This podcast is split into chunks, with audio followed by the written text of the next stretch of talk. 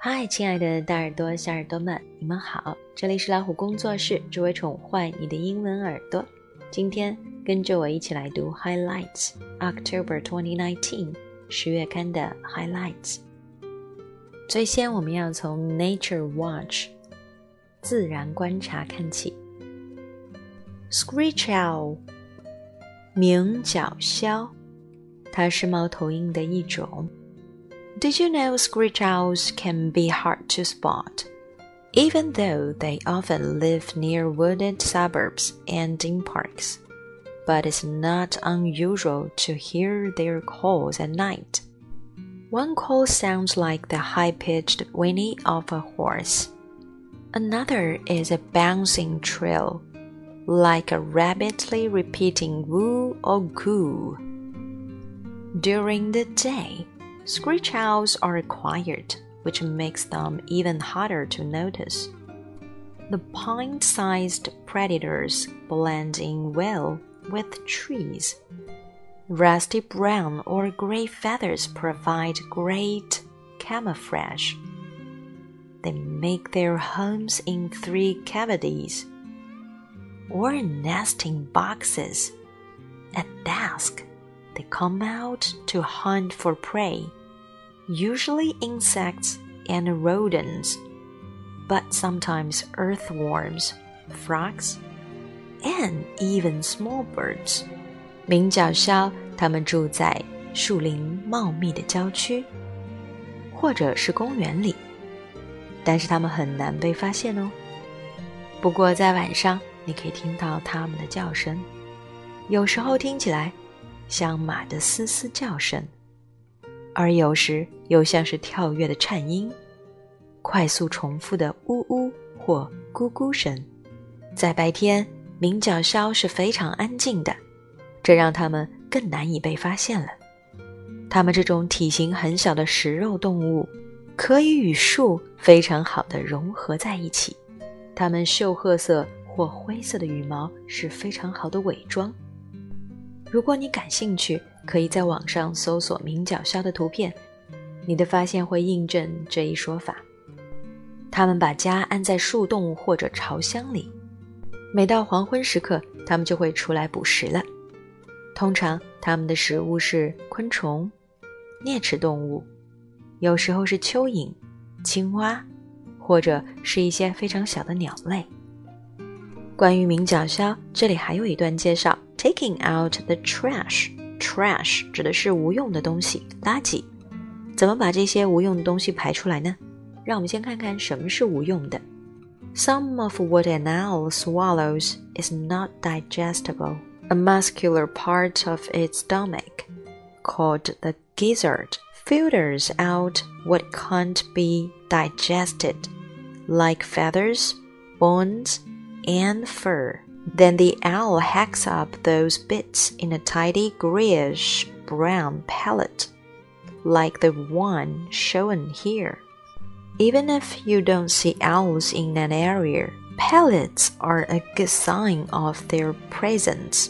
原来，鸣角鸮它们吞下去的有些物质是不可以消化的，类似羽毛、骨头、皮毛，这些消化不掉的东西该怎么办呢？原来鸣角鸮的胃有肌肉强健的部分，称为胃囊，可以过滤不能消化的东西。它将这些东西切割成一个整齐的灰棕色小球，就像你们图中看到的这样。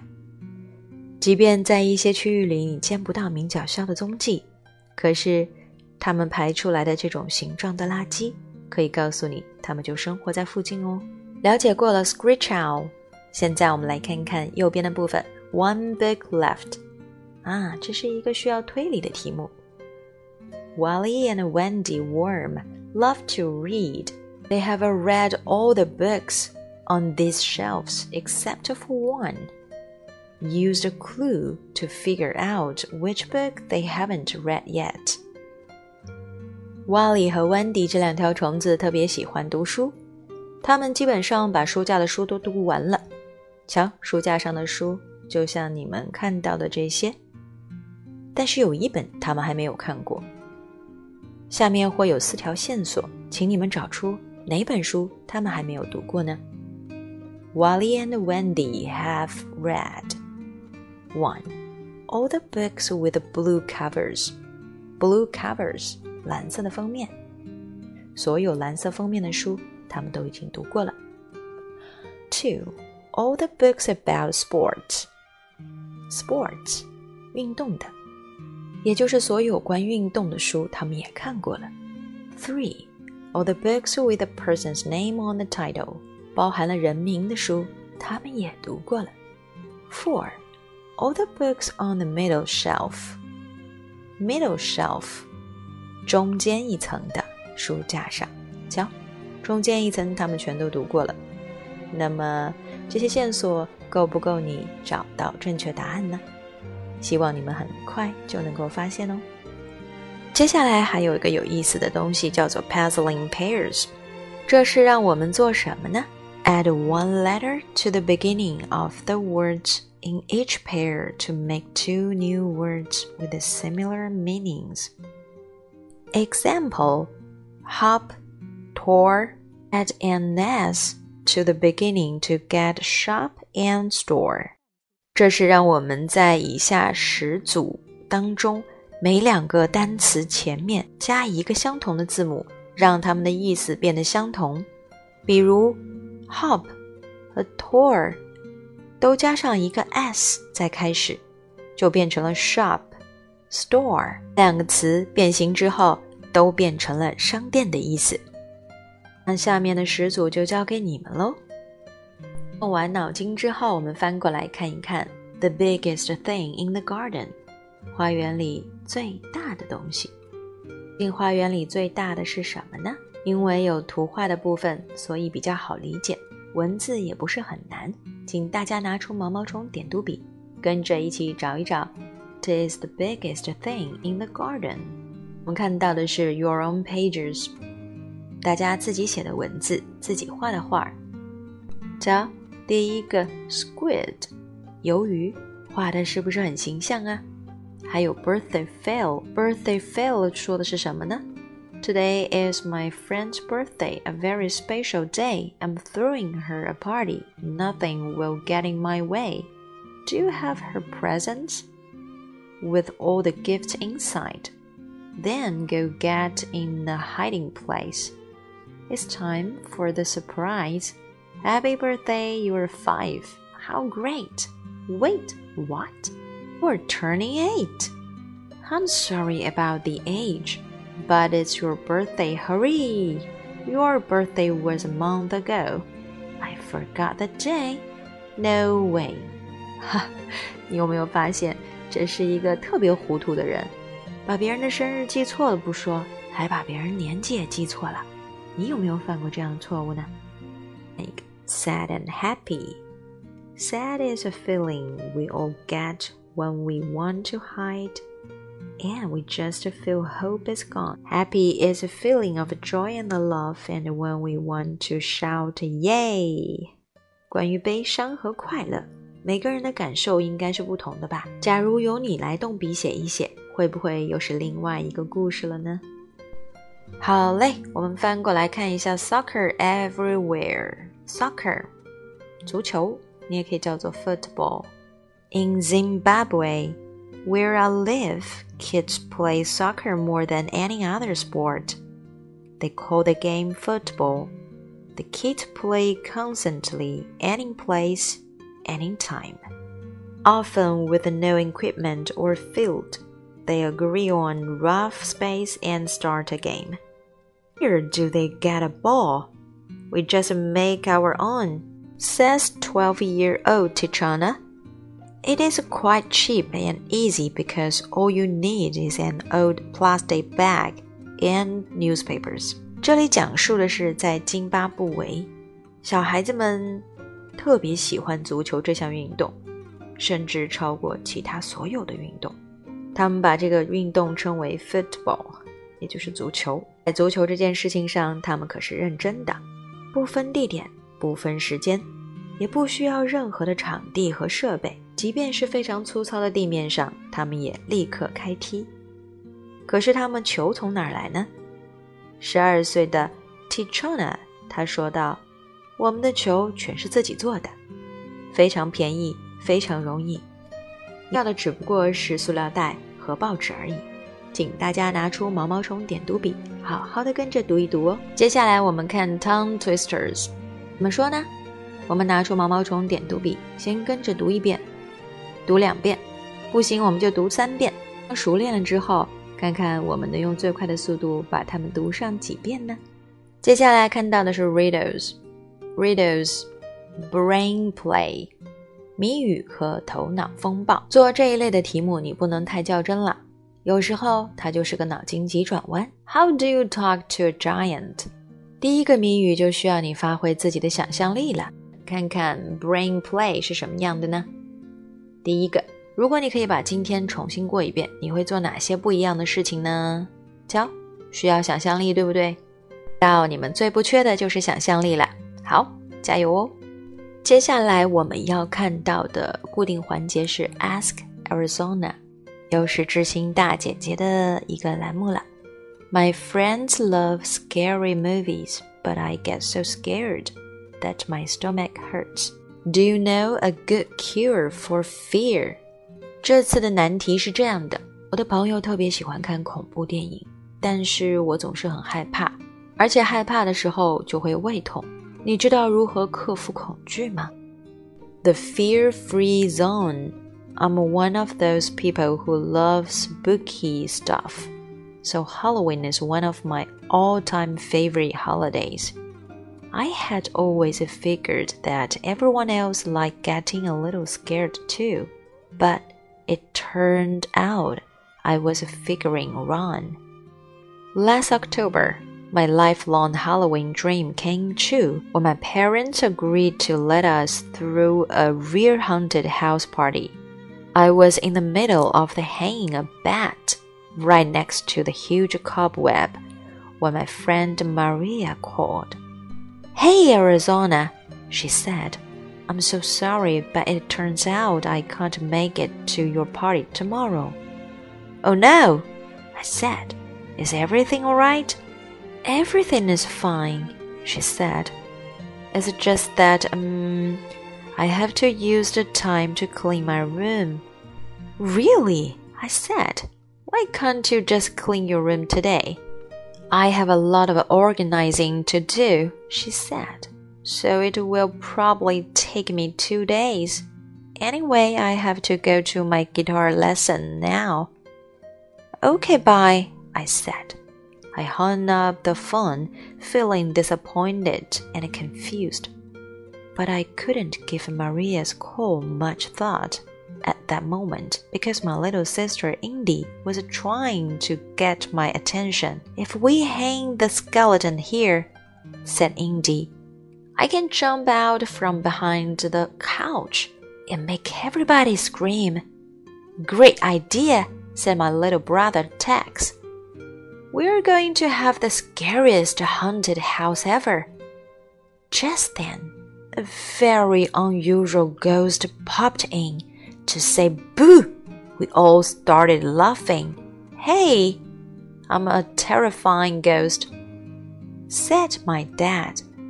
Why aren't you all shrieking with fear? My mom smiled. Honey, you might be slightly more terrifying if you used a plain white sheet instead of this flowering pink one. The rest of the day was super busy. Between helping with the decorations and working on my costume, I didn't have much time to stop and think about Maria's phone call. But when I finally sat down to decorate my monster cookies, a funny feeling returned. It was typical of Maria to spend two days organizing her room but it wasn't like her to miss her best friend's party because of it. I decided to call her back. Hi, Maria, I said. I'm just calling to say this party won't be nearly as fun without you. Are you sure everything is okay? Uh, she groaned. This is beyond embarrassing, but haunted houses are just too scary for me. I'm okay with lots of Halloween things. But the creepy stuff gives me nightmares. I know it sounds silly, but the truth is, I'm afraid of being afraid. That's not silly, I said. I used to be terrified of sushi. She giggled. I remember. I thought for a moment. I have an idea that would make it so you could come to the party tomorrow and not feel scared at all. I just need to make sure my parents are cool with some rearranging. Then I'll call you right back, okay? Okay. Well, my mom and dad were more than willing to help. We were able to move all the scary decorations to certain parts of the house. That meant the living room where the food and games were was a 100% fear free zone. Maria wasn't the only one who was glad about that. It turned out there were quite a few people who were just as happy not to hang out with skeletons. Mummies, zombies, and monsters. So, dear scaredy cat, I don't think there's such a thing as an actual cure for fear. I know my fear of eating sushi went away after I convinced myself to try a tiny bit. And my fear of starting a new school year went away after I gathered enough information to feel prepared. But I also think that sometimes it's okay just to feel how you feel if scary movies give you tummy aches, maybe you should tell your friends you'd rather watch funny ones. If they decide to watch scary movies anyway, find something else to do during those times. And that doesn't have to mean cleaning your room. Ciao for now, Arizona. 你们听明白了吗？可能需要你们自己真正的读进去之后，就会更明白，这个故事告诉我们如何去克服恐惧。我个人认为，Arizona 给出的这个例子，给出的这件事情， 足以向他的朋友 Maria 或者 Scaredy Cat 证明如何去克服恐惧。恐惧到底对于我们意味着什么？感到害怕并不是一件可耻的事情。如果你隐瞒了自己的感觉，压抑了自己的感觉，这会让你不快乐。你身边的人又怎么会快乐呢？翻过来自然是固定环节，更多的疑难杂症等着我们一起去解决。My little sister and I like to wrestle, but I always end up making her cry. Wrestle，摔跤。Wrestling can be fun, but maybe this isn't the safest way for the two of you to play together. If you want to continue wrestling, it would be a good idea for you, your sister, and your parents to talk about some safety rules.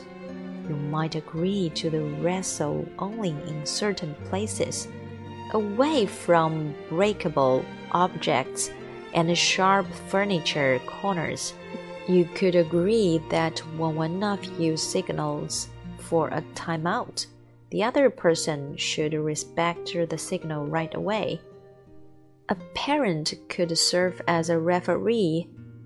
You and your sister could also think of other ways to compete that will exercise your body and be fun for both of you. 摔跤可能是一个很好玩的事儿，不过如果你们没有一个清晰的规则，没有恰当的人选作为调解员，没有互相尊重对方发出的信号，那可能这就是一个灾难了。这里还有另外两篇文章。I I have a celiac disease. Everybody always says I feel so bad for you, and it just makes me feel worse. 另外一篇是 Why won't my parents let me eat in my room？这样的困扰你们是否都有遇到过呢？好，那我们的疑难杂症部分就请你们读一读。如果你身边的人正好有这样的困惑， 你可以尝试我们这书里说到的方法，去帮他们解决问题。好，我们来到了最后的部分，Picture Puzzler。Find the ice cream bar, slice of pie, candy corn, crayon, wedge of orange, carrot, fish, butterfly, cat, basketball, traffic cone, balloon, flower, And a crescent moon。请你在以下这幅图当中找到这些物品吧。封底的部分是 What's wrong? Which things in this picture are silly? It's up to you. 好，请你们找一找傻傻的事情。这就是我们第四期的 Highlights。阅读的部分有点多，那也请大家仔细读一读，因为阅读对于我们的语言提高是非常有帮助的。让我们一边把手中的十月刊反复阅读，一边期待十一月刊吧。See you.